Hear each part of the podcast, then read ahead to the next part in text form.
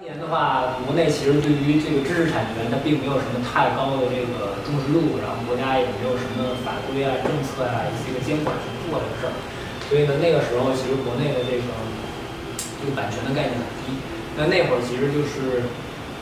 呃，M P 三这个这个这个这个东西的出现，直接就是导致了一个唱片行业几十年的一个萎靡不振。这个真的不夸张，因为传统的这个唱片行业，它是一个从这个这个这个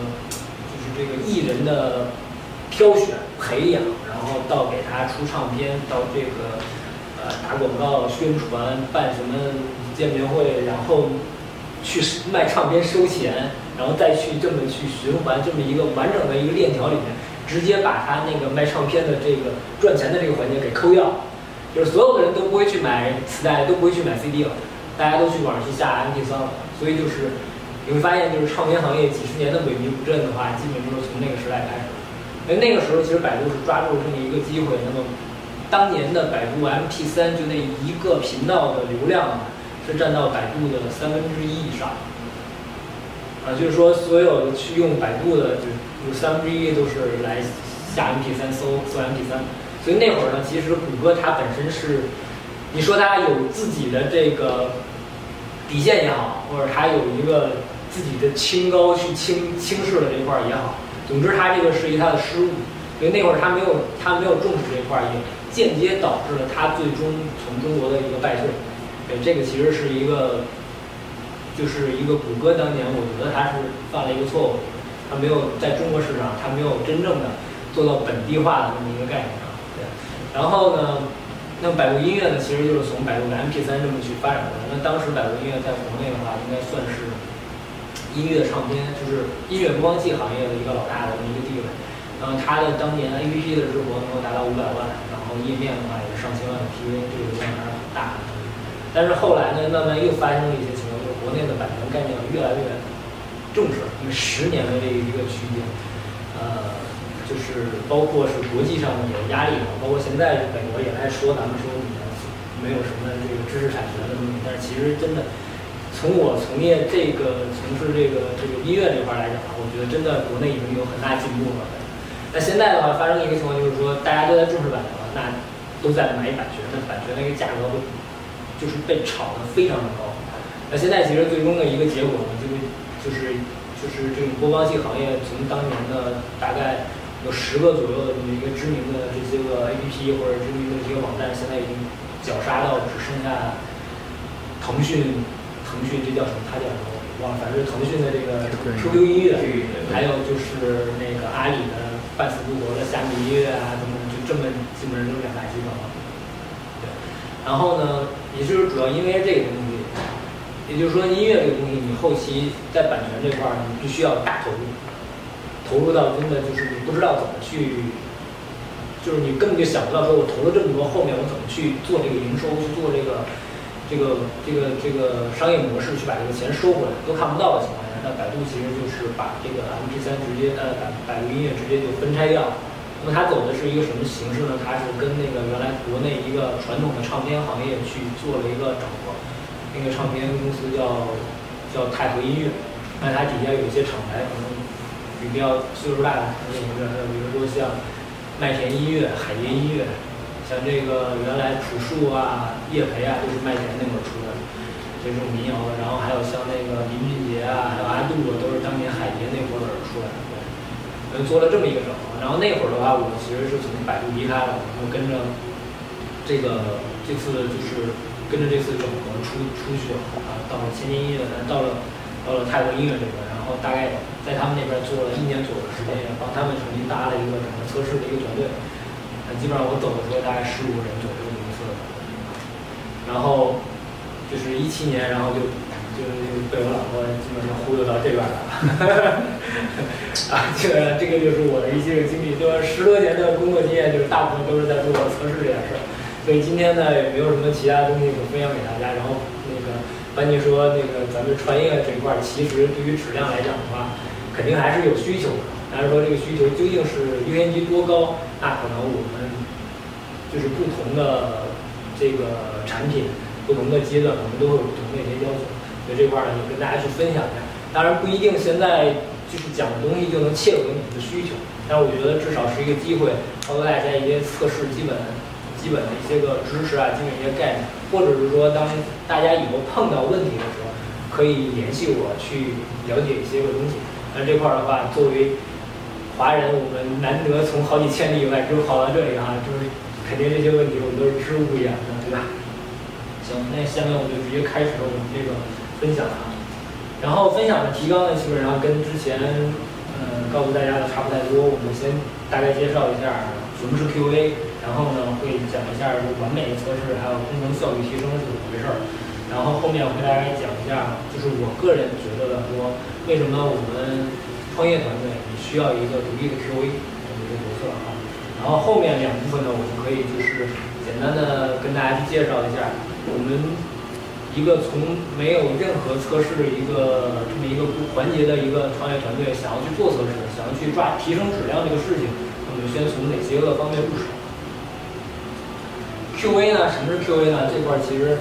本身它就是一个英文的缩写，那就是 Quality Assurance，这个东西就是质量保证啊。然后我们提到 QA 的时候，难免大家脑子里都会弹出另外一个词儿，那就是测试。对吧那究竟这个测试跟 QA 有什么关系呢？或者他们两个之间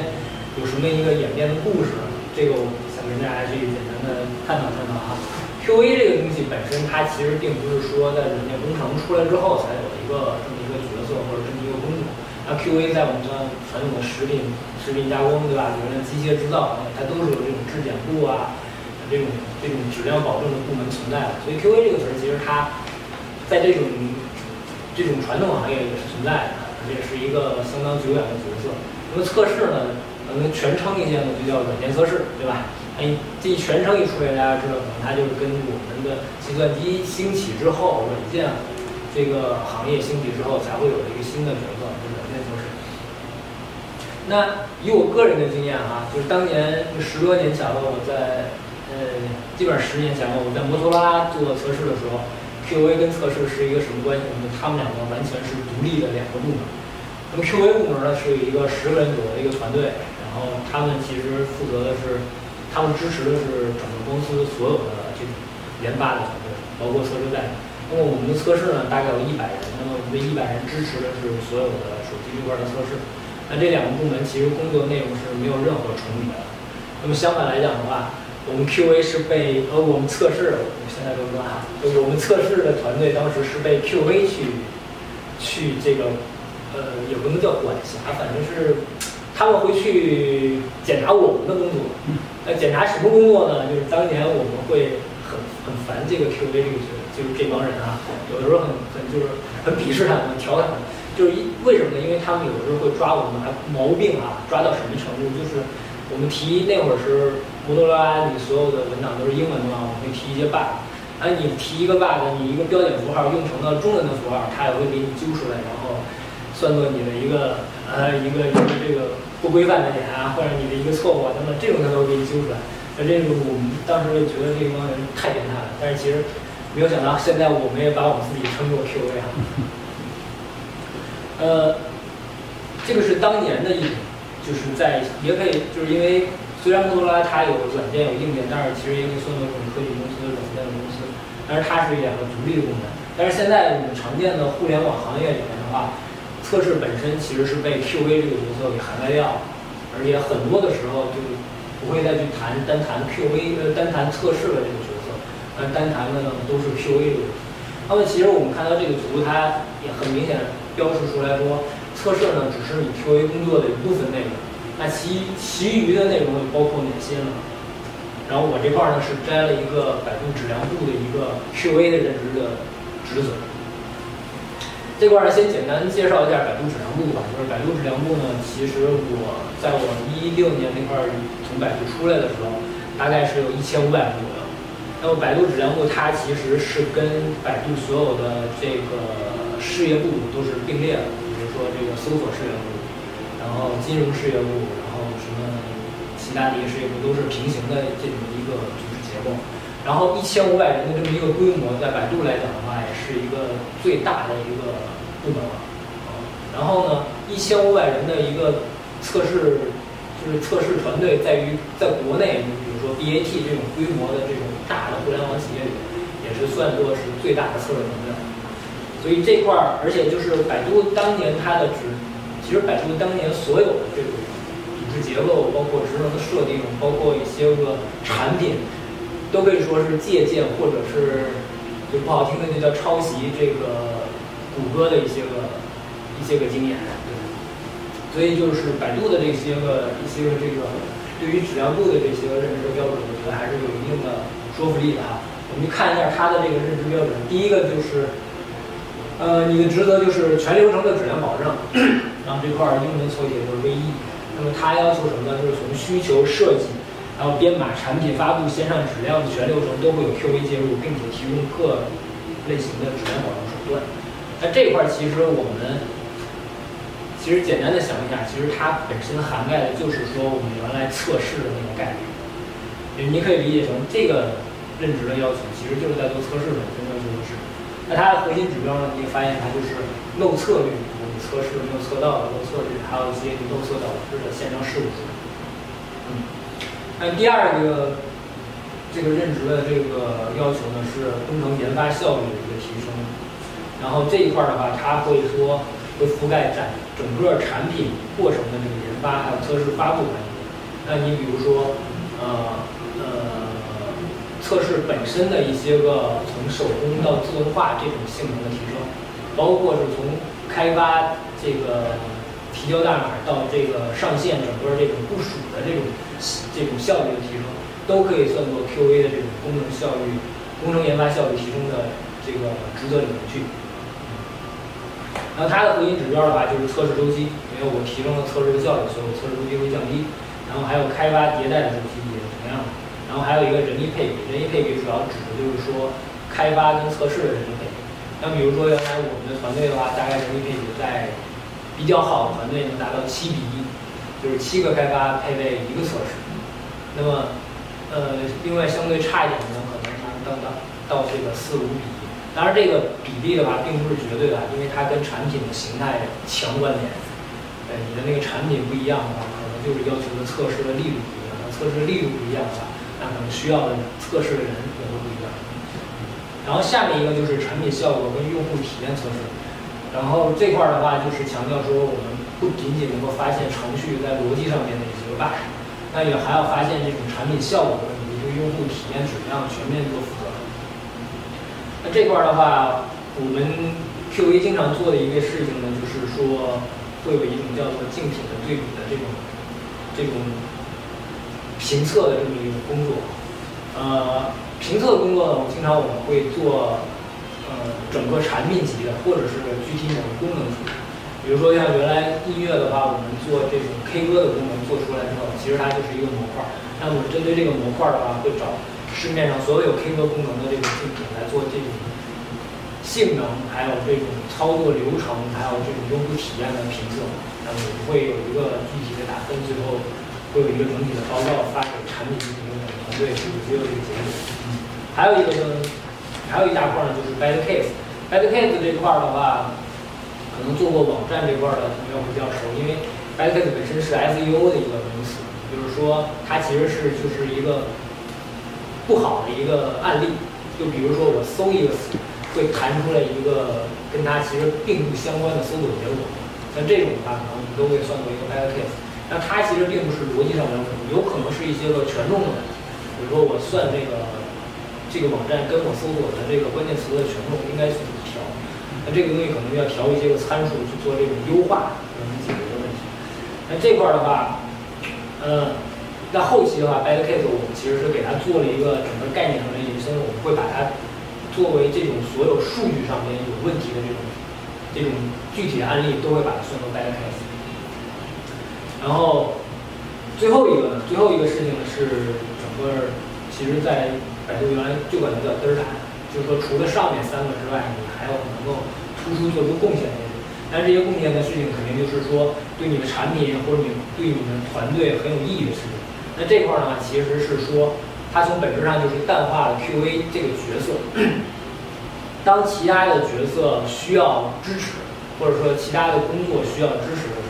如果你有能力，也是鼓励所有的 QA 去做这个事情，但它本质本质最终还是要提升整个产品的竞争力，或者是你团队的一个效率。那比如说我这块举了几个例子啊，就是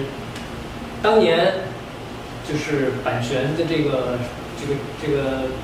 战争还在打的时候，其实呃。唱片公司各个唱片公司的这个版权是卖到了不同的播放器，比如说 QQ 他们买了环球音乐，那么这个网易音乐等他买了这个这个索尼音乐，那当时就有一个问题了，那我买了这个音乐，我当然就不能要求你那边能够播放，能够搜索出来，能够给用户下载，对吧？那个东西，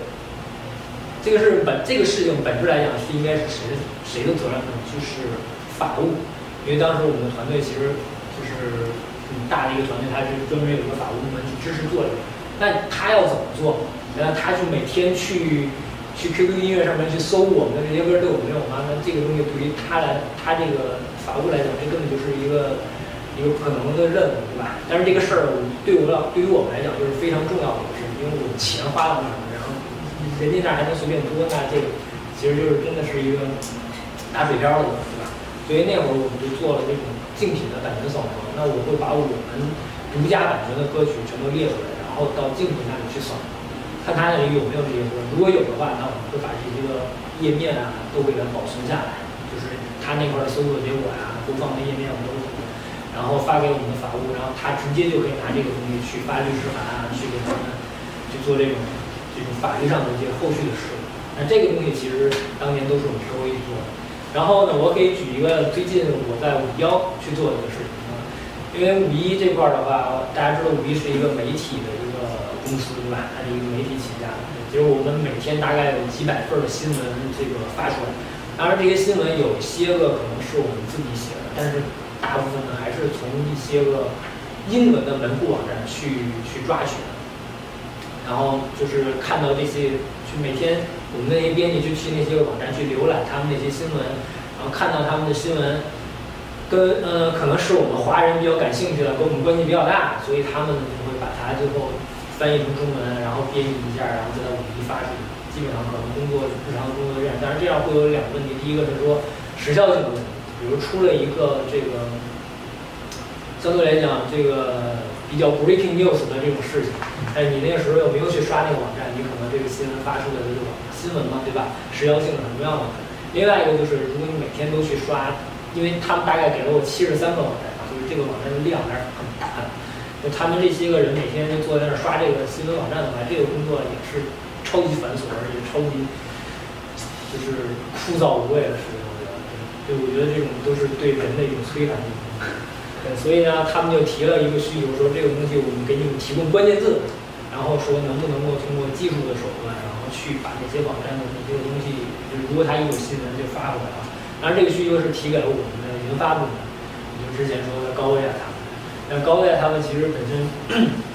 因为五一最近我们在做这个租房板块的这个改版嘛，就是工作量很大，压力很大，所以他们没有时间想所以这个事情就我由由我来承担过来。但其实。这个东西其实，如果你懂技术的话，应该很就是你实现就是简单的这种匹配，然后返回，其实并不是很难。那大概写了几百行代码的话，基本上现在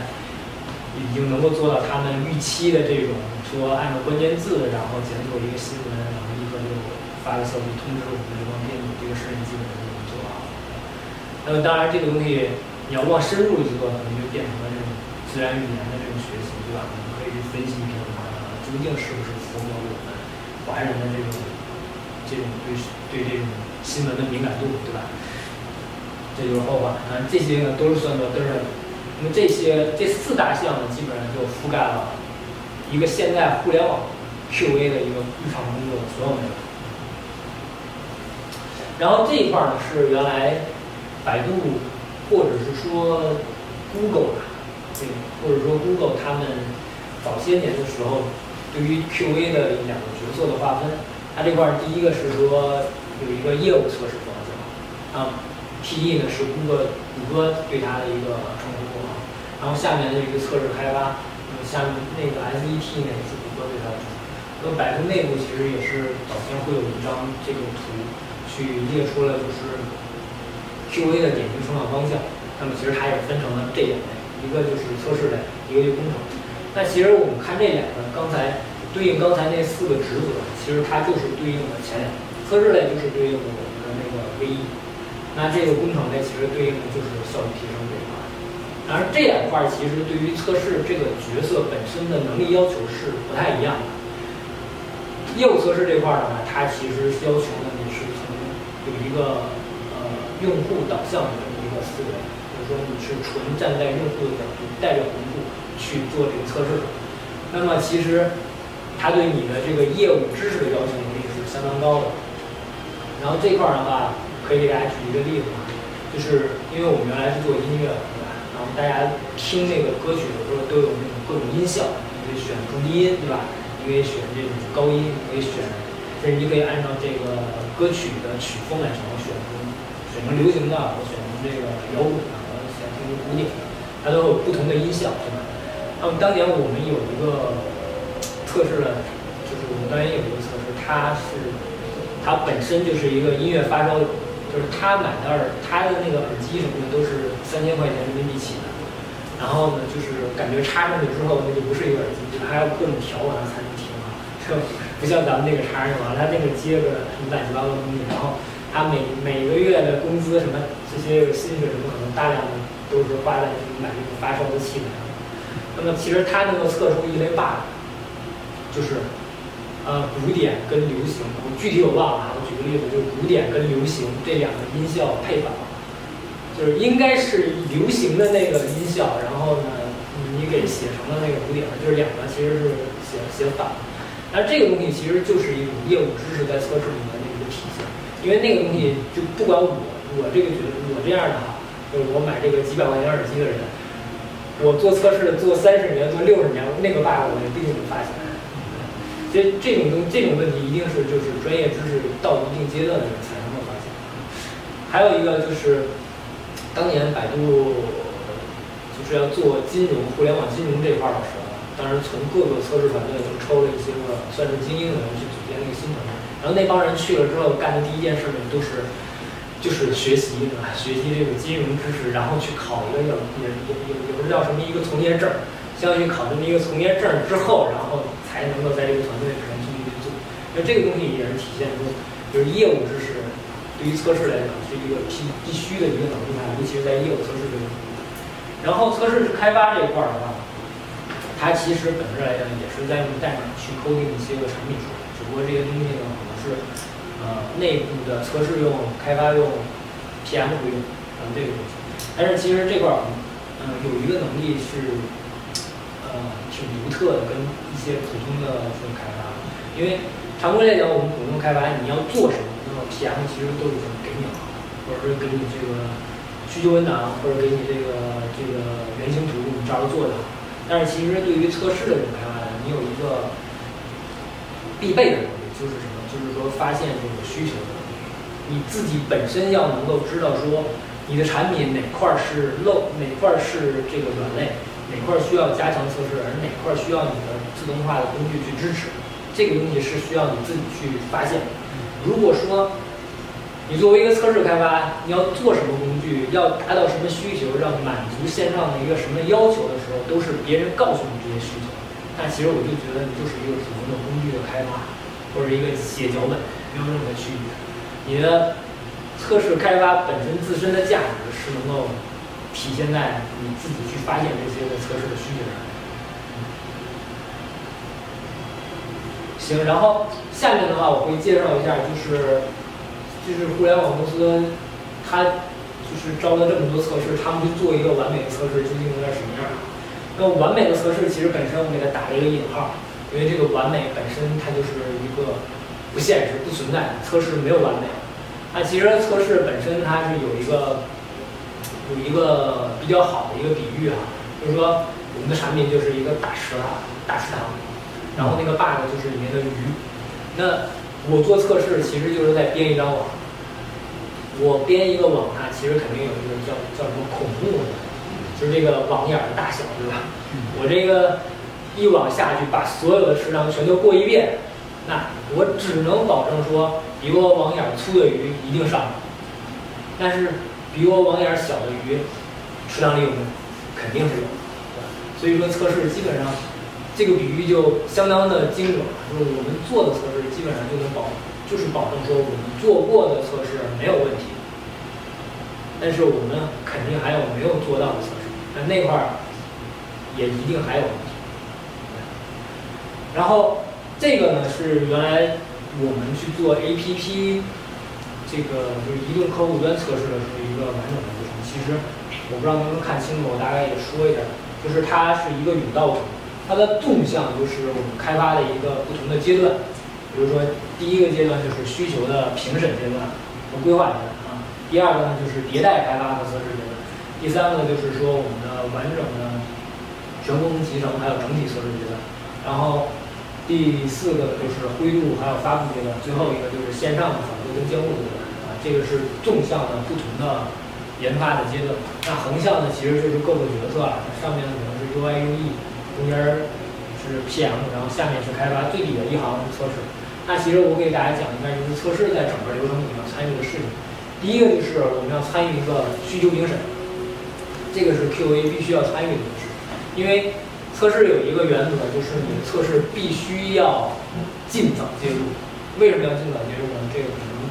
嗯，就是学过软件工程的大家都知道，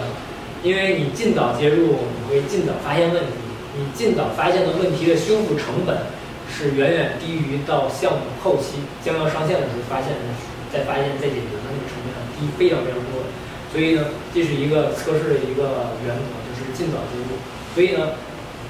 一上来 QA 开始找 bug 的阶段，第一个阶段是什么？就是需求评审阶段。PM 拿出了一份需求文档，在这里跟大家去讲，那里面一定有逻辑、有漏洞的问题，有 PM 没有考虑到的问题，有跟原来的策略冲突的问题。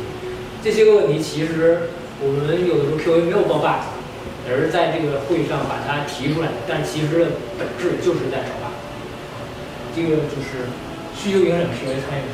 然后呢，迭代开发，迭代开发这块儿的话。可能创业团队大家都知道这个敏捷的思路，对吧？我们要这个做这个迭代，一开始不要做大而全的，我们就做这个精益的这一部分，对吧？然后先满足用户最核心的这种需求，然后后面再去看反馈去迭代。那这块儿其实测试的话，我们也是按照敏捷的这种开发模式，一个 story 一个 story 的去测。那么开发开发完一个 story，我们测试就会去测一次啊。那么其实在它同步的过程中，我们会做这种用力的设计啊。然后 UI 自动化的设计啊，包括稳定性的一些个自动化的测试都会做，啊，然后呃下一个阶段呢就是这种集成跟整体测试，但那个阶段的话，主角就是 QA 了，啊这块其实我列了非常多的测试的工具，里面包括集成测试、回归测试、稳定性测试、兼容性测试，包括一些个选的，比如说性能测试、安全测试，然后外场测试、然后专项测试等等等。那么 QA 呢会在这个阶段全力的介入，然后把所有需要的测试全都执行一遍啊。然后这块儿，那么开发相对来讲的话，配合 QA 工作就是解 bug，然后这块儿会有一个提 bug 解 bug 的一个循环啊。然后这个阶段完了之后，其实很多的一些个公司可能都会觉得说 QA 的工作完了，但是其实后面还有两大部分 QA 都在介入，一个是说发布阶段，那么。呃，呃，在一些个这种大的公司啊，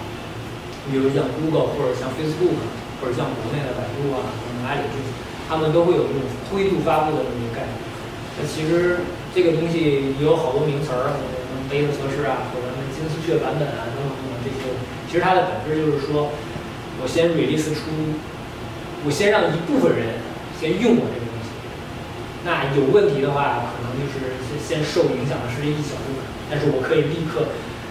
得到反馈，然后把这个问题修复，然后不至于说我发布出一个问题很一个含有严重问题的版本，然后影响所有的人。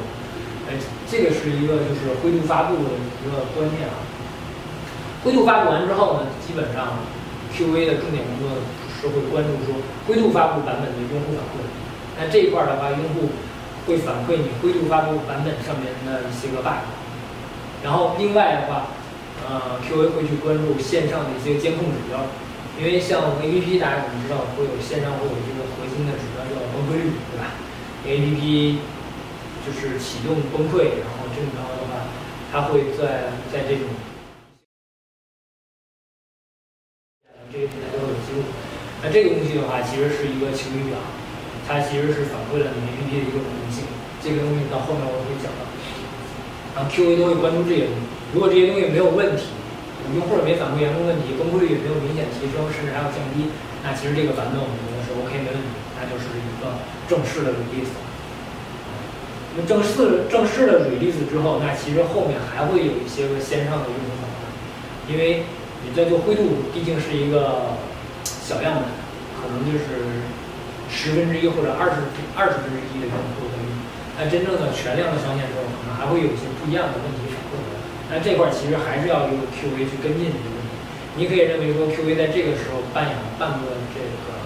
客服的这么一个角色，因为有一些个问题，用户反馈回来他是就是不清不楚的，那大家会说我靠，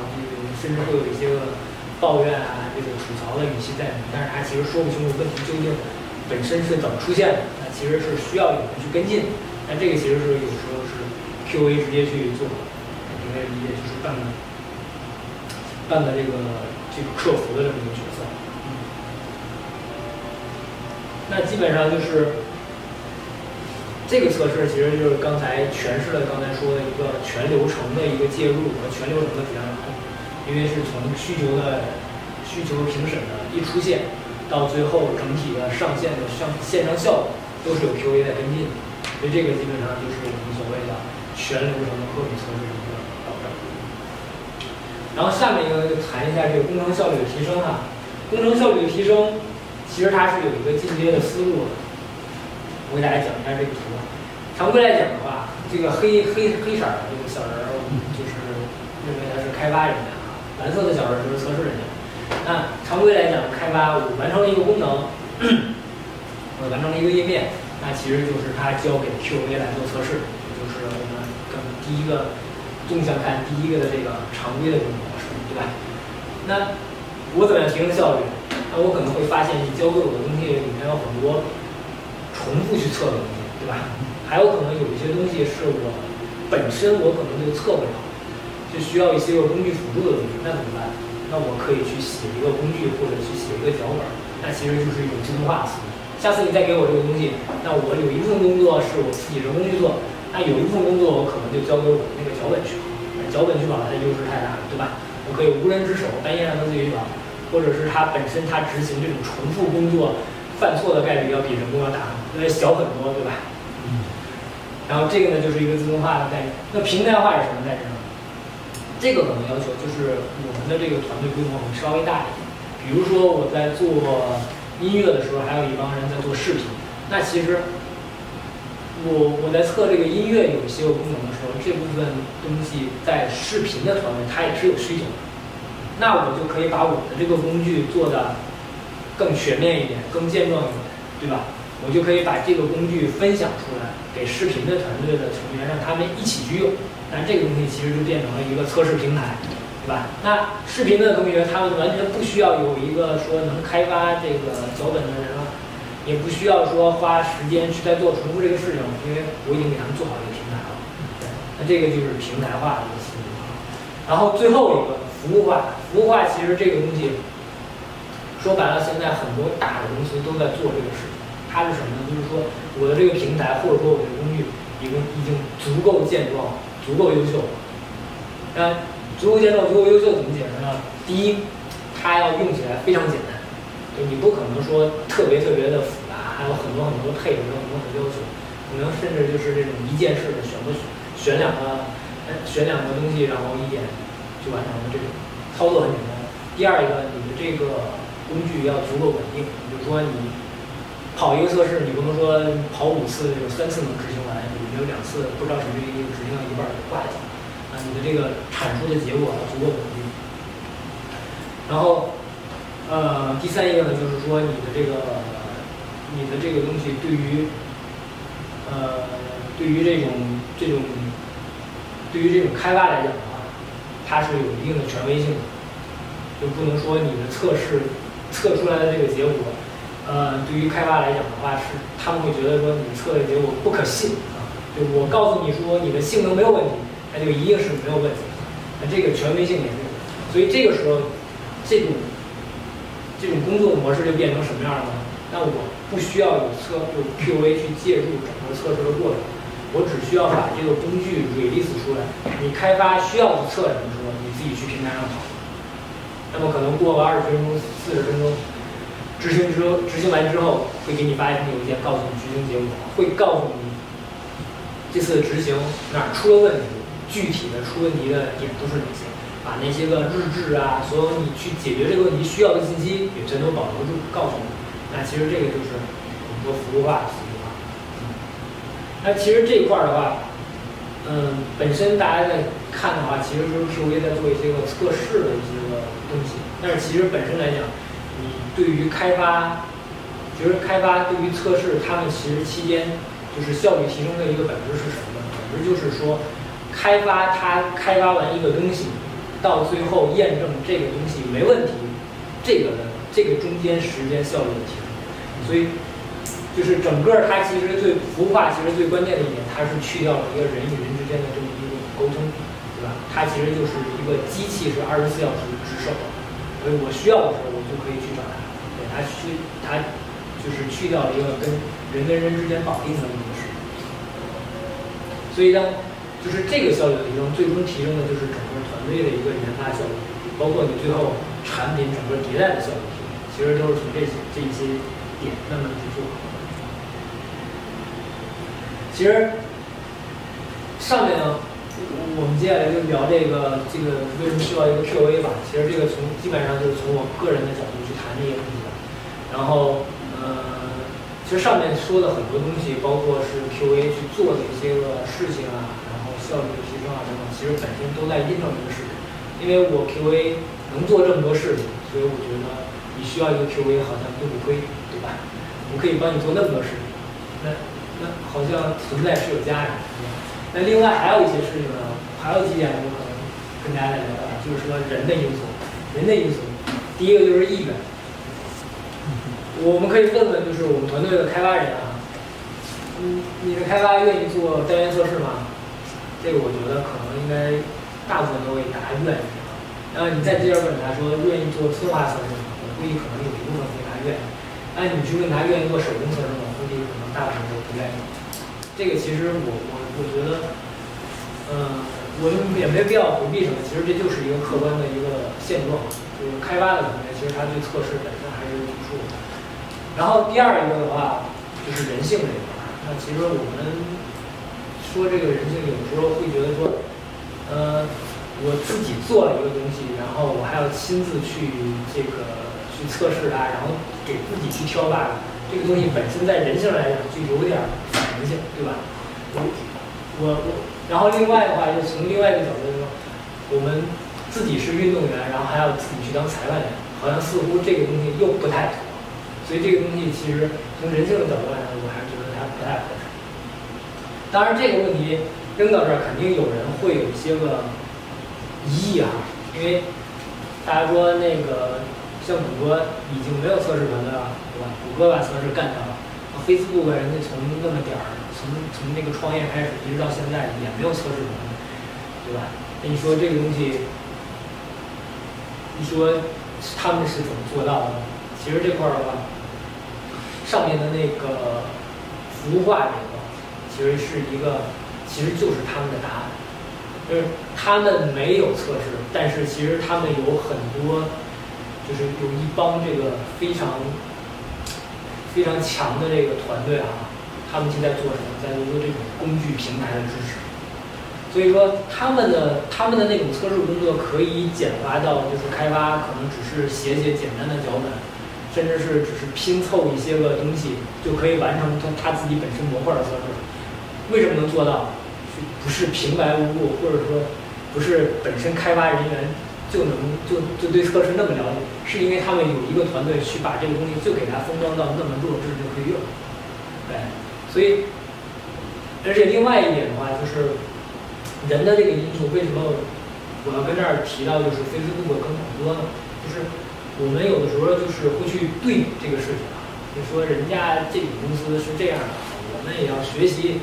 但是你忘了一个前提条件，那就是什么？就是人是不一样的，对吧？就是我，就是我从百度出来之后，就是在组建那个给泰和音乐去组建他们的那个测试团队的时候，我有一个非常非常明显的感受，就是就是在招聘的时候，我会发现跟百度这个落差非常大，因为原来我在百度招聘的时候，基本上只有两类人会拒绝我，就是或者说只有两类人我基本上搞不定嘛，就是一类是说我要出国，对吧？他基本上就已经。就是他已经规划好后面的路，可能是要去国外或者怎么样，比如说出国去继续生活。第二一类呢，就是说我找到了一个国企，他能帮我解决北京或者是上海的户口。这类这两类人基本上是搞定。剩下的人基本上，比如说他说真的特别好的，有可能他会拿到阿里啊，会拿到什么华为啊、百度好几家的 offer。但是这种其实都是可以谈的，因为只要你的薪水给到了，这个人你是可以争取的，对吧？但其实刚才说那两类是争取不了。但是后来我们出来之后就发现，哎呀，这个落差非常大。就是从你每天筛的简历，你会发现，啊，没有合适的。然后呢，你去面面了半天呢，有合适了之后呢，然后你留下的概率又很低。然后呢，你你那个有愿意留下呢，他会提的要求非常的高，非常的就是就是这个高于这种业内平均的这种薪水水平的这种。所以那会儿的话，其实我就真的觉得说，就是国内的这种 BAT 这种互联网大公司啊，对于整个资源的垄断，就包含了这种人力资源的垄断。所以就是说，创业为什么难？因为你很多资源都被他们垄断了。尤其是从最根本的人力资源这块儿，因为他们从校招的实习生开始，就是每年就是像 BAT，基本上实习生就是大三、大四。然后研二的这种都已经在他们那边去实习，那这种人力都已经垄断掉了。那么到你的创业公司里面的人真的是最优秀的人吗？那不是最优秀的人，你拿着这帮，你用着就是我们团队的这些人去跟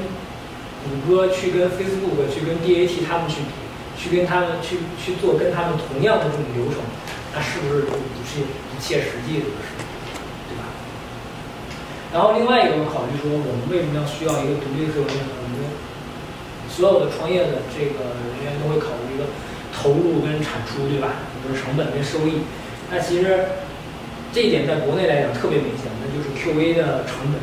要低于开发，尤其是一个初期的 QA 的成本需要大大低于一个初期的开发的成本。嗯初级。然后另外一个的话就是说我们。做这种精细化的分工，它其实一定能给我们带来一些正向的收益。那其实说到分工这一块儿啊，就是，嗯，其实可以举一个最简单的例子，就是大家肯定也也会玩一些游戏什么的，就是游戏里面有一个就是设计游戏的那帮人，最经典的话，它会有一个叫战法木的这么一个铁三角，就是战士、法师、牧师，对吧？为什么这三个呢？就是战士他是物理输出，他是这种。单单单体输出为主，那法师呢？它是这种群体输出，它是群体的控制法法术的。那还有一个牧师呢，他其实就是加血呀，加一些个这个 bug 啊等等这些。那其实这三个人在这个团队里，其实他的定位是不一样的，他每个人所做出的贡献也不一样。那其实如果说你一个团队抛开来这三个不同的角色，我说我组成三个战士去去去打怪，可不可以？也可以，但是你的效率没有这个。不同角色这三个角色经典铁三角组合起来的效果高，就是因为分工本身它能够带来的两个好处。第一个是说，我可以把我的技能专业化，对吧？就是又专又精，就是这个分工带来的。第二个好处呢，我可以让我的责任更明确，对吧？那我开发我就是去构建这个产品，那我测试来讲的话，我可能就是去检查你的这个产品，对吧？这就是分工带来。那这块儿其实我就特别提出了一项叫正向收益，为什么呢？因为分工它其实有时候能带来一些个负面的影响。比如说这个，因为其实谷歌当年他把测试团队干掉了，就是会有这么一个 concern，他就说测试团队的存在，慢慢的他其实只关注他自己测试本身，他只关注测试能力，他只关注他测试脚本。他其实不关注我的产品，不关注我的产品上市之后的效果。那就变成一种画地为牢，然后各种甩锅的这么一个最后一个结果。对，所以他会，谷歌当年他会去想说，这种情况我是不能接受，所以我要做一个组织的，或者是说这种这种职能的一个切换。当然，这个东西本身分工来讲的话，我觉得还是很必要的。其实举一个例子，就是我我们当年在那个摩托罗拉做测试的时候，有一个人，这个这个角色存在很很奇葩。这个人是干嘛的？这个人是分霸的。什么叫分霸因为因为那一个手机，大家知道上面有可能有几十个、上百个 feature，包括像小到一个手边的计算器，大到打电话，然后什么拍照这些，有很多很多，然后可能会有上百、几百个这种开发人员在对应。那我提一个 bug，我开发我我一个测试提一个 bug，我提给谁？哎，这个对于每一个测试来讲，你能够掌握说几百个开发对应的每个 feature 吗？其实不能。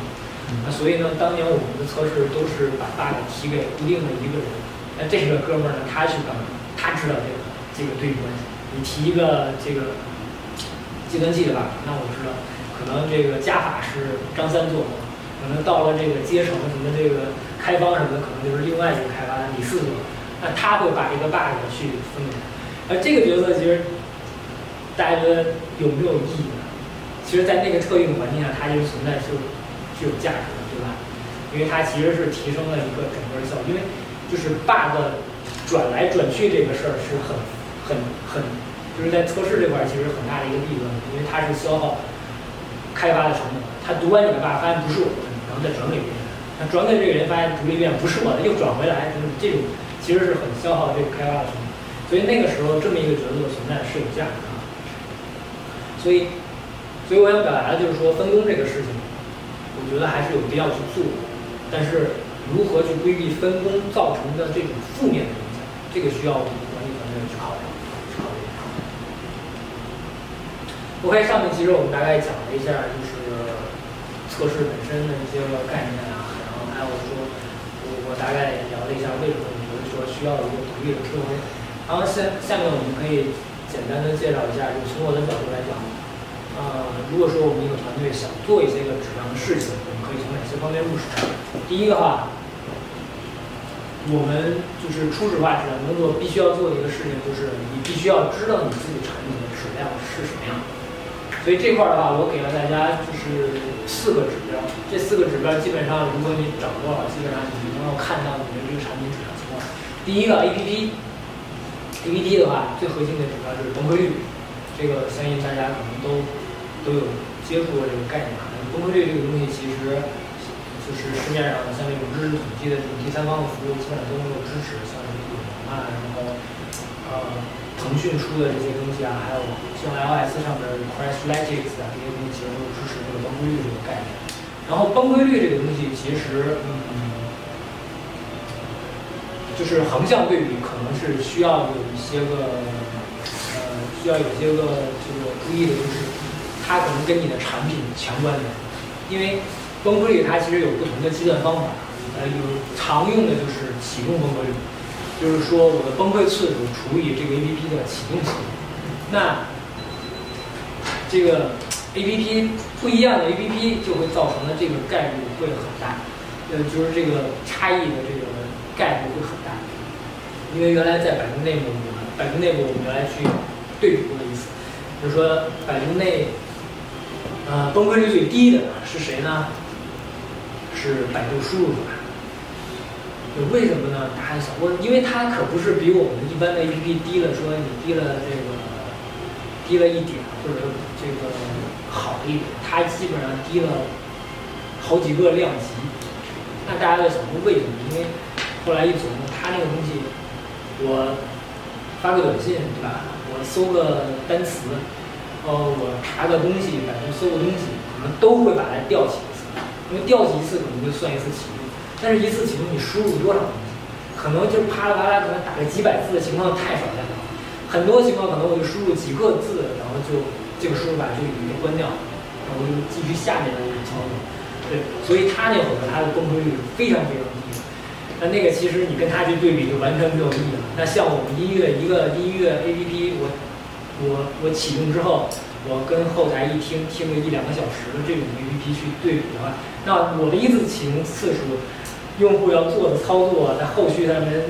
所要去承担的风险，跟他这一个输入法调起来之后输入几个单词，其实差别太大。所以这块儿的话，崩溃率其实自己跟自己比是非常有价值的。包括你每一个版本上线之后的崩溃率的固定时间的崩溃率，比如说上线七天，第七天的那个崩溃率的这种。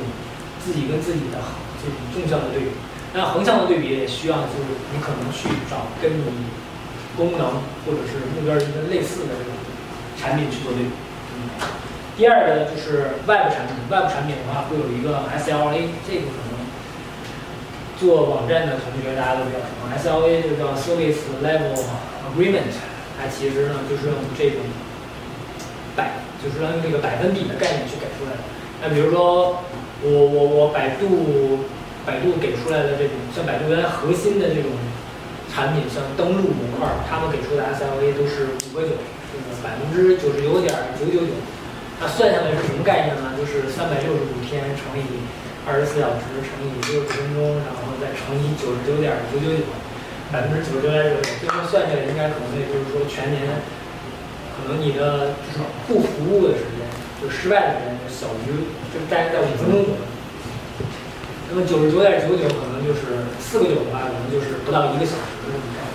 那这是一个 SLA。当然，这 SLA 的组织它其实包含了两方面的内容，一个就是说你自己网站的运维层面的，因为我们知道很多时候这个网站不能够提供服务，并不是这种 bug 或者是什么原因导，它其实就是整个机房就已经出问题了。或者是网线本身就已经出问题了，那这种运维层面，然后另外一种层面导致你 SLA 失败的话，就是你的 bug 导致，对吧？所以这块的话，Web 的 SLA 其实对于 Web 产品的线上的这种质量情况是一个很好的一个指标。当然，除去刚才说的这两个可以具体量化的数值之外，我们后面还有两个，还有两个这个数值啊。第一个就是事故数。事故其实它对应的就是后面的紧急发版，还有 hotfix 的数那紧急发版的话，呃，其实紧急发版对应的就是 APP 嘛，hotfix 就是我们的网站，对吧？那也就是说这个问题已经严重到不能够接受，要立刻发一个版本去把它给修复，或者是说我们做一个线上的修复把它给解决掉。所以这种的话，我们就会把它叫做事故。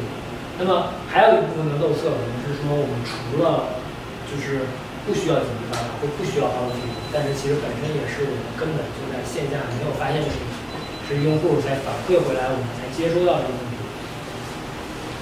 我们也会把它记录在这个漏测处。那其实我们拿到了这四个方面的数据，当然如果你只有 APP 的话，可能你拿到了三个数据，对吧？基本上这三个数据就能够衡量你这个产品的质量。那拿到这个数据之后，我们其实如果你想开展质量工作的话，有一个最重要一点就是质量这个事儿，你必须要把它提到一个。重要的日程上面去，对吧？因为我很清楚，就是就我本人对于质量工作其实也是有一个认识的这么一个鉴定的过程。就是一开始我们可能觉得说质量就是第一位，啊，你质量不成，我就是不让你上线，我就是一票否决你上线。但是其实慢慢的做，我们发现说，其实最终的那个产品它才是那个皮，对吧？那些个质量其实后面的那些个。因为你本身如果说就你为了开发一个质量百分之百完美没有问题的 APP 而延误了整个产品上线去抢占市场那个时机的话，那其实是就是皮跟毛的关系，你连那个皮都没有留下，你那些质量其实都是浪费掉。所以就是说，当我们要去去做质量这个事情的时候，我们需要把这个质量这个事情真的纳入到我们的这个日程里。我们前期，我们以前就是为了去探索这个产品的路，我们走了三条路，否定两条路，有一条路发现 OK 了，那后面我们要沿着这条路走下去了，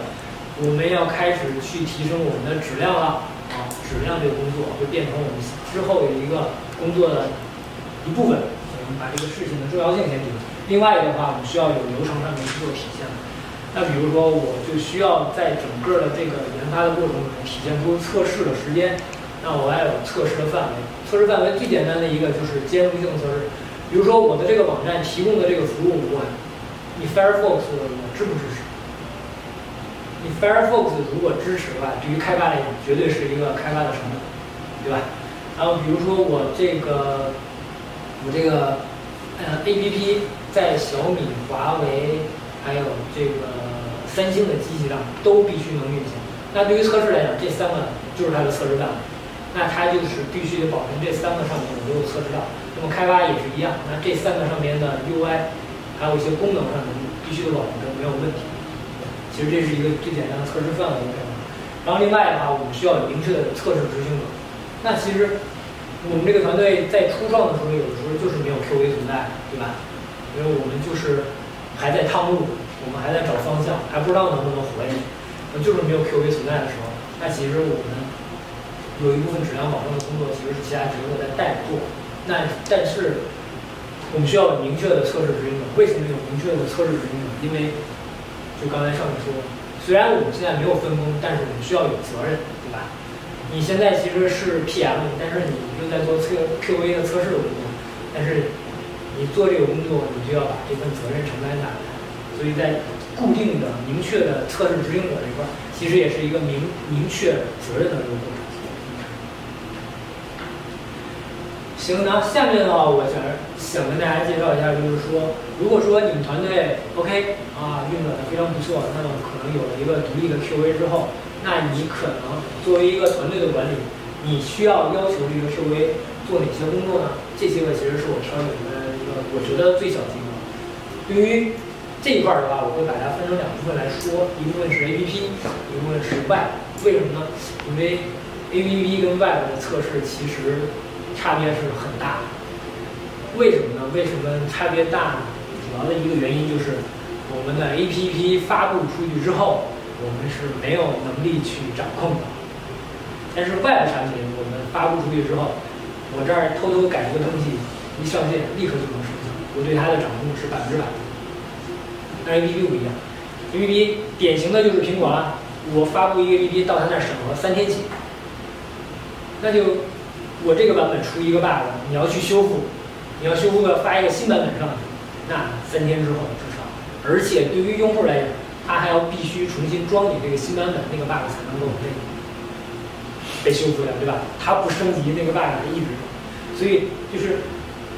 这个客观原这个客观因素的存在，就导致说我们测试的这个范围啊，测试的力度啊都会不一样。所以这块儿我们把它分开来去说。客户端这一块儿，我们要做的第一个就是回归测试。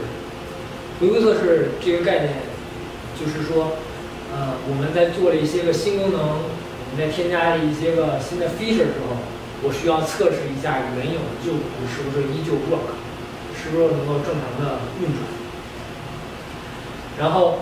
第二个就是兼容性测试，因为我们知道，其实现在已经好多了。就是当年安卓刚出，尤其在国内刚火的时候，那碎片化是相当严重的。就是各个家都在做安卓的这个操作系统，都在上面改。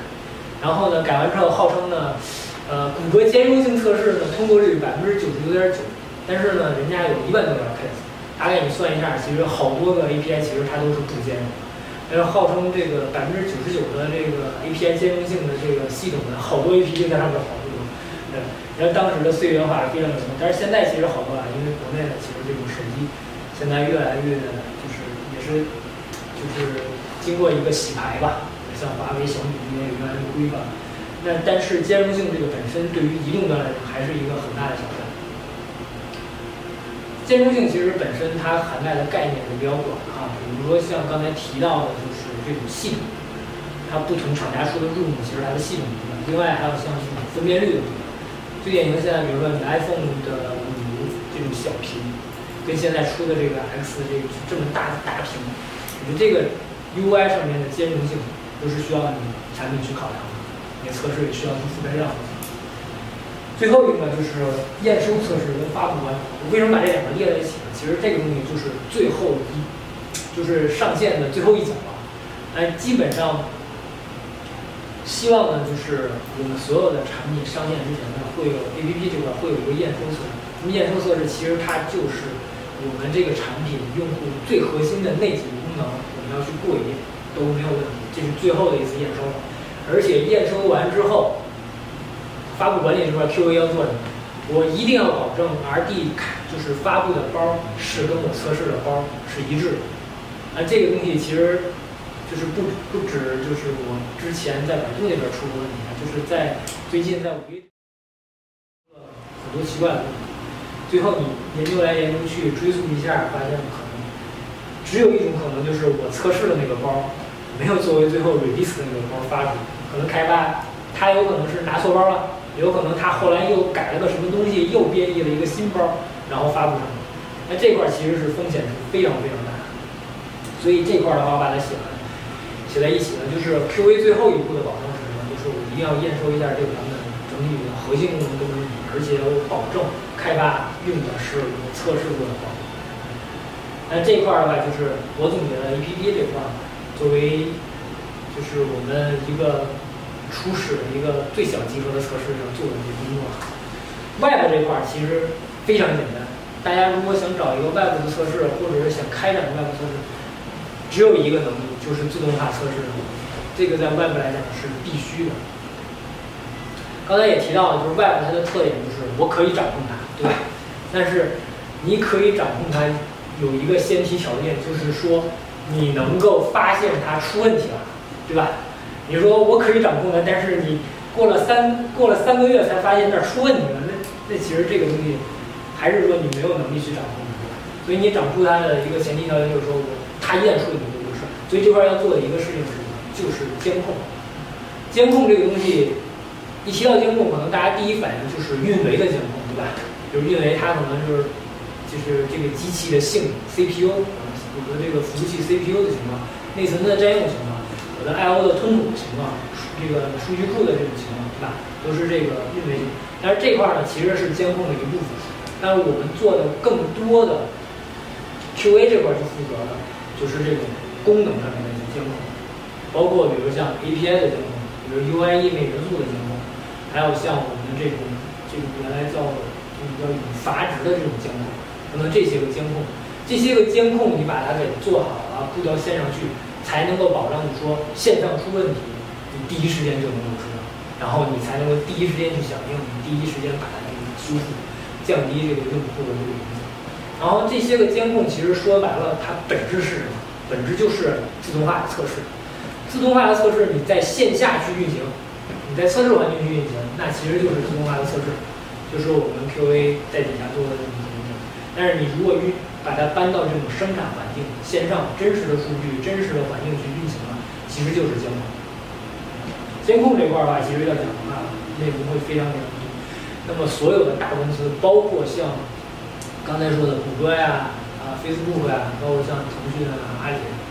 它为什么它去敢把测，就是敢号称或者敢去这么做，说把测试砍掉，我们不要测试。刚才其实说的一部分是，他有一部分的工作是转成这种服务化，让开发随随便便、很简单的就去做；还有一部分就是他能够做到这种监控的全面性，就我敢保证说，一出问题我就能够解决，一出问题我就能解决。其实这样的话，我可以理解为对用户的伤害是非常小，所以我才有底气说把前面的那种花费大量时间、人力去做的这种测试给砍掉。这个其实也是这种大公司他们必备的一个能力。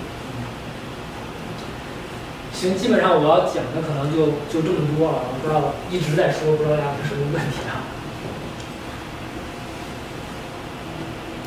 提一个问题呀，好，想问一下，您认为您所理想的 QA 需要具备哪些技术方面的能力？技术方面对。嗯，其实。在百度来讲的话，就刚才我也提到了，呃，我刚才提到没有忘了，就是，嗯，刚才说这个有两类测试对吧？一类是这个叫业务测试，一类是叫这个测试开发。其实从这个百度，包括国内的这种 BAT 公司来讲的话，慢慢的业务测试的这种专门招聘这种业务测试的这个这个这个事情呢，越来越少。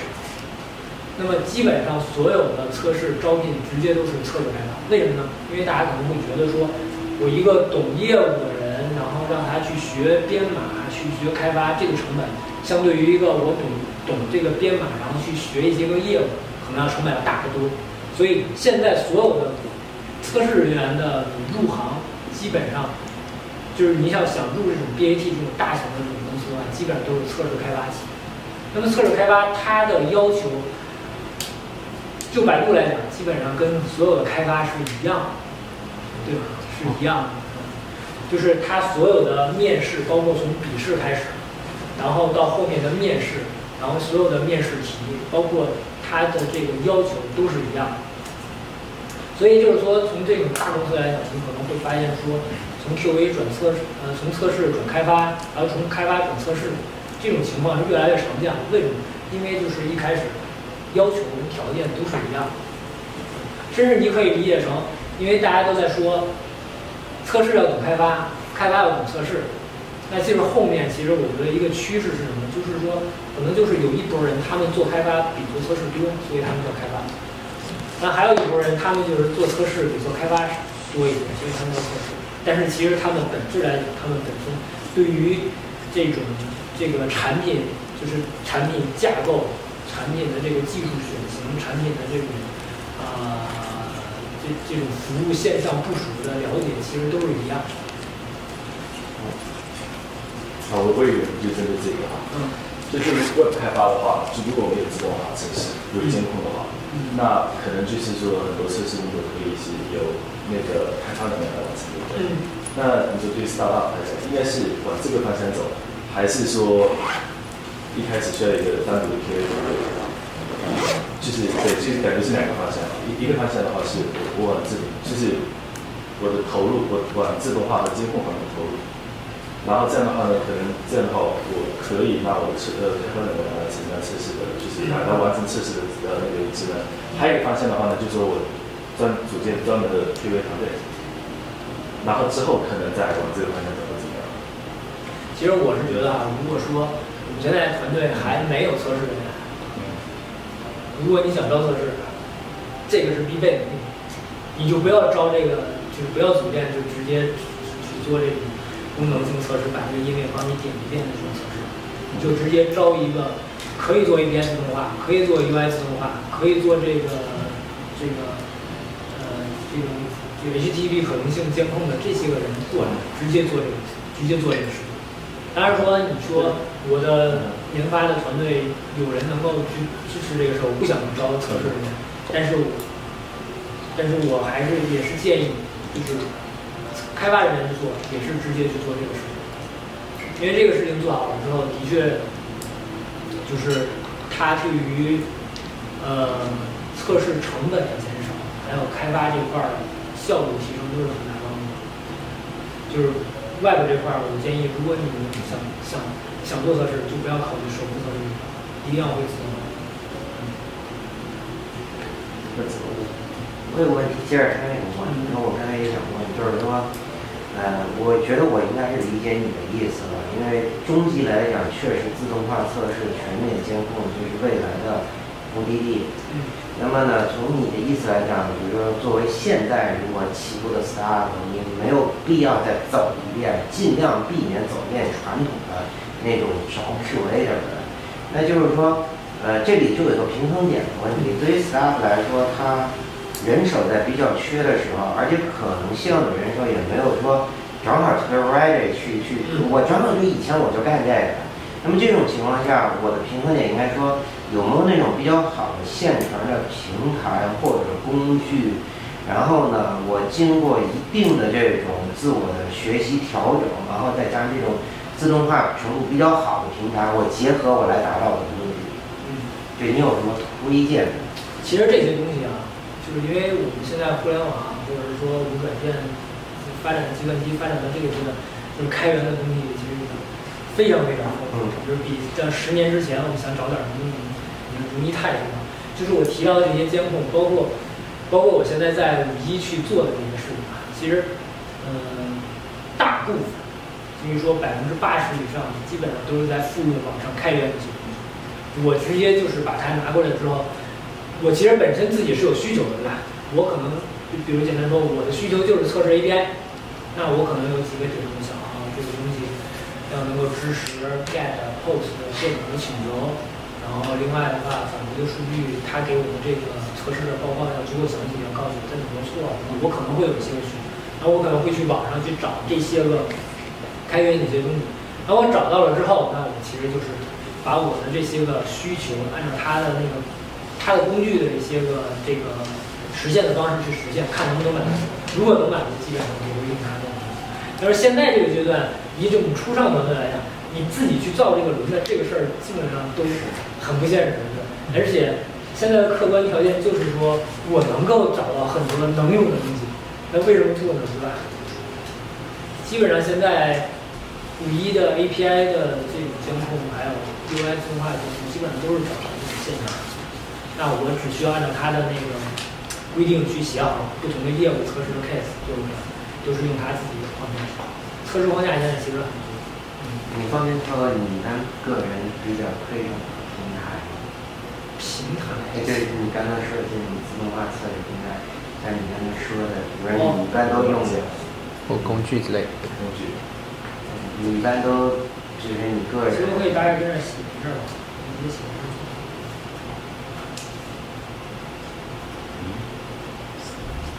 这个呢是一个做，当然你们可以去搜啊，就是我这链接就不放，嗯我让你搜。这个是做 API 自动化，对，基本上它是用这个 YAML 格式去写你的测试那个 case，写完之后，然后直接乱它那个脚本，它就可以执行。那基本上我们一的 A P S 自动化，都是用这个框架去做。然后，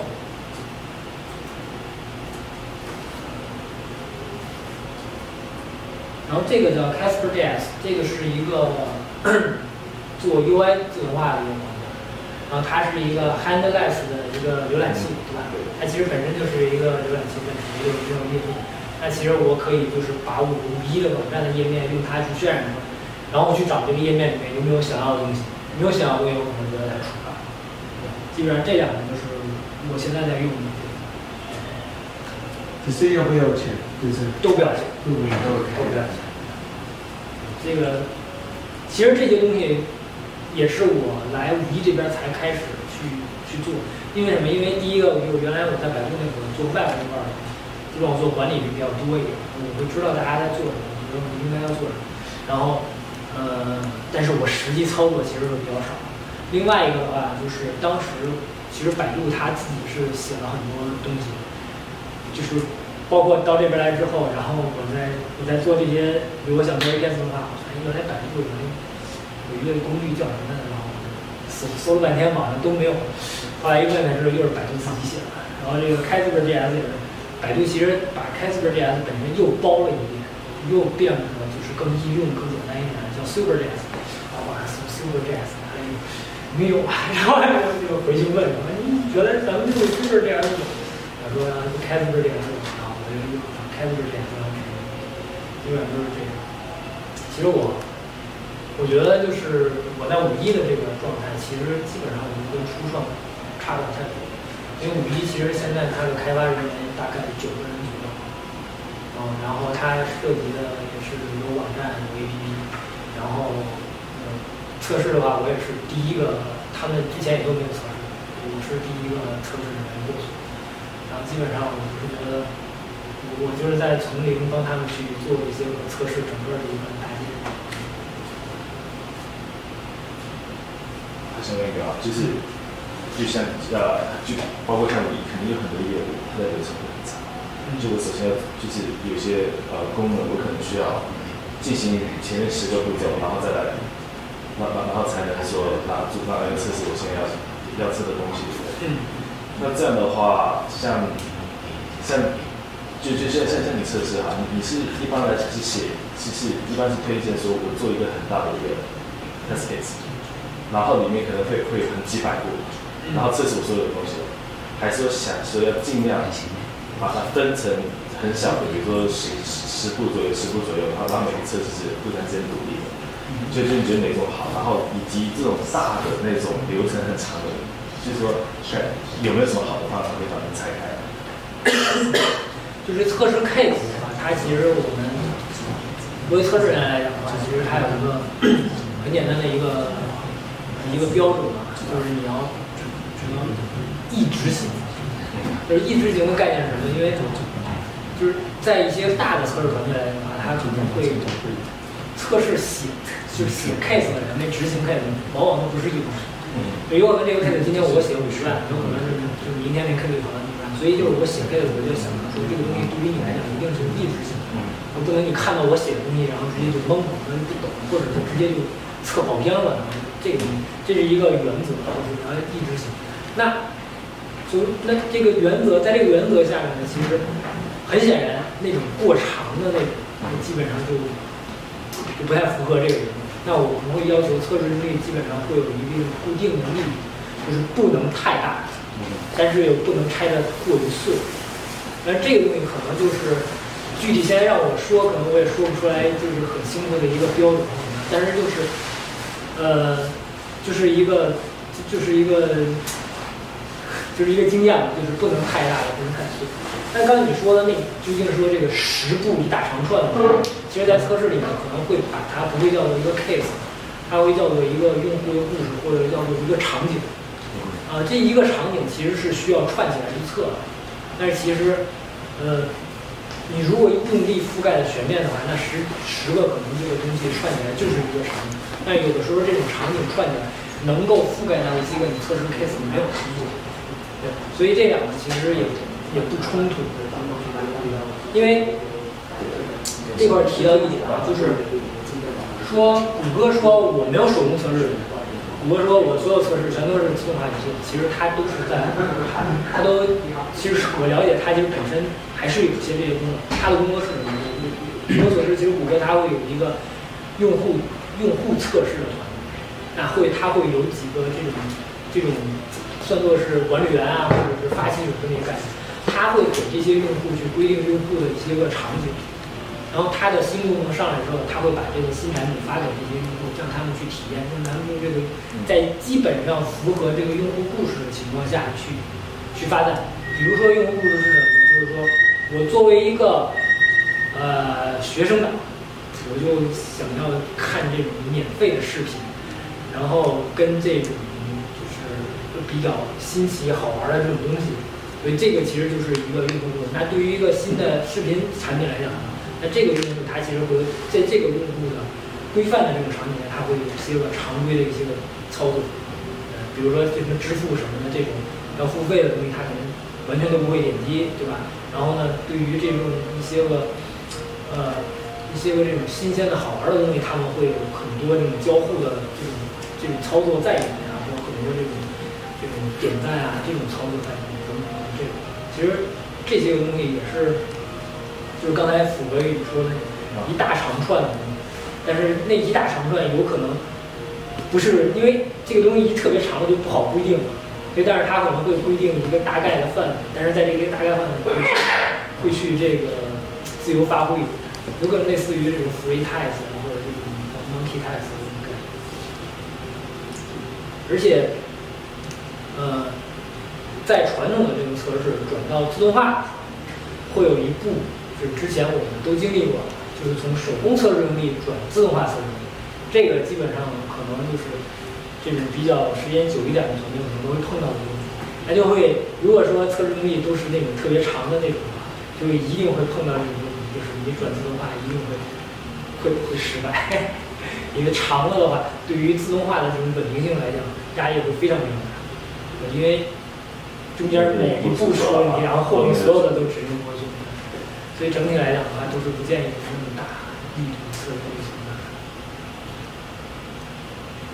那我想问一下，哎，那个小程序跟 Web 还有那个 APP 有什么区别？小程序其实你可以理解成就是一种 Web 的产品，但是它跟 Web 有一最大的区别就是它受这个微信的这个管理，对。但是微信它其实有很多的要求在，呃，比如说这种。呃，这种什么服务器什么之类的，你需要在国内备案啊，什么这种，然后还有什么什么账号的一些个管理啊，什么什么，就是就是你你可以认为说，呃，你的那个外部产品为了在它这个微信这个大平台上去展示，你就必须去遵守它的一些规定。但其实它本质来讲还是用 Web 去开发的这个产品，对，那我觉得这个问题也很好，就是如果是小程序的话，它只能在微信的环境下运行，其实 Case4JS 这个就不能不能用了。那这样的话是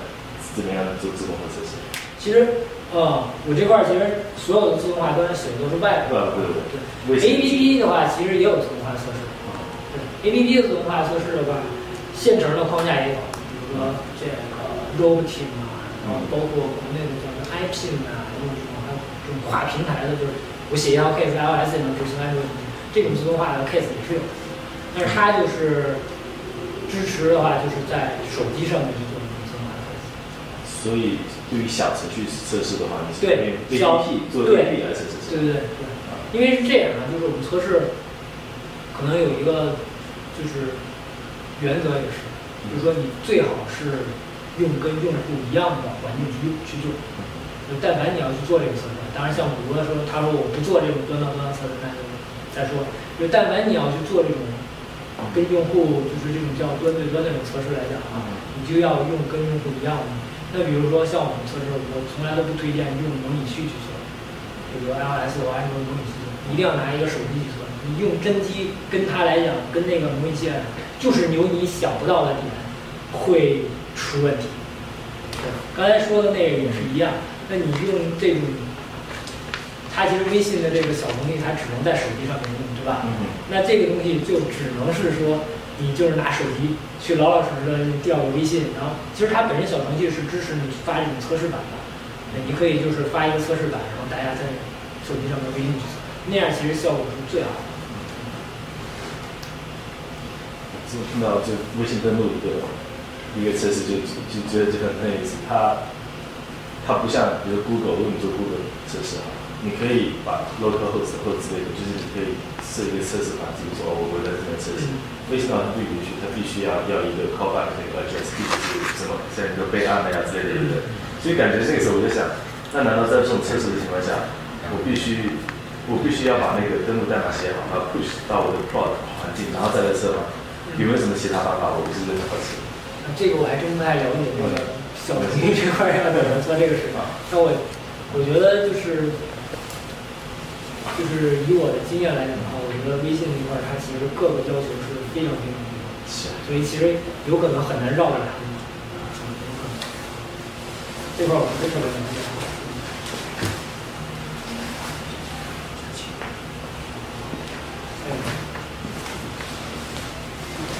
没有问题吗？没问题，我们就今天先到这儿。好吧，非常感谢。